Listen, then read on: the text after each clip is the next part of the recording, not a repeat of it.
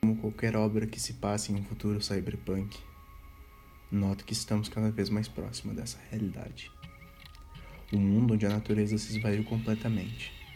Tudo o que sobrou foi aço, metal, luzes de neon e engrenagens.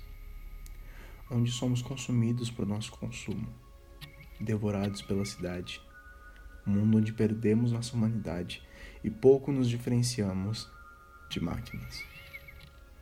Nunca fui um homem de fé, nunca fui um naturalista, mas sem valores e princípios que nos tornam humanos.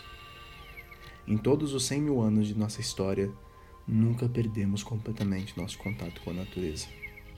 Nunca deixamos de sermos seres sociais, presos em cubículos e apartamentos. Um universo onde sacrificamos nossa humanidade pela eficiência. Perdemos nossa alma destruímos nosso amo. Nosso interior é repleto de subjetividades, questões únicas exclusivamente humanas, sentimentos, crenças, espiritualidade. Tudo isso cria um senso, guia nossa existência. É o farol que nos guia nesse mar de incertezas. Direciona o nosso futuro, reflete em nosso passado. Quando isso se perder, haverá humanos que perderam toda a sua humanidade. Quando isso ocorrer, não passaremos de máquinas orgânicas. Para mim, obras como Blade Runner, Cyberpunk 2077, Detroit Become Human e Altered Carbon têm dois intuitos: nos alertar que estamos perdendo nossa humanidade e trazer reflexões. Qual é o nosso limite? Em qual momento humanos deixam de ser humanos?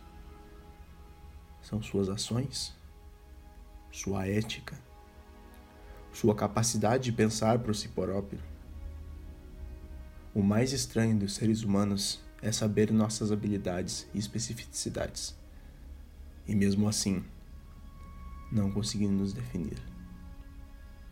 Então eu te pergunto, ser humano,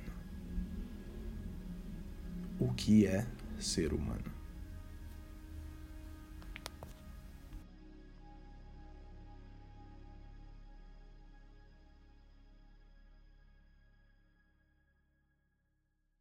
Texto escrito e interpretado por Rubens Baiardi.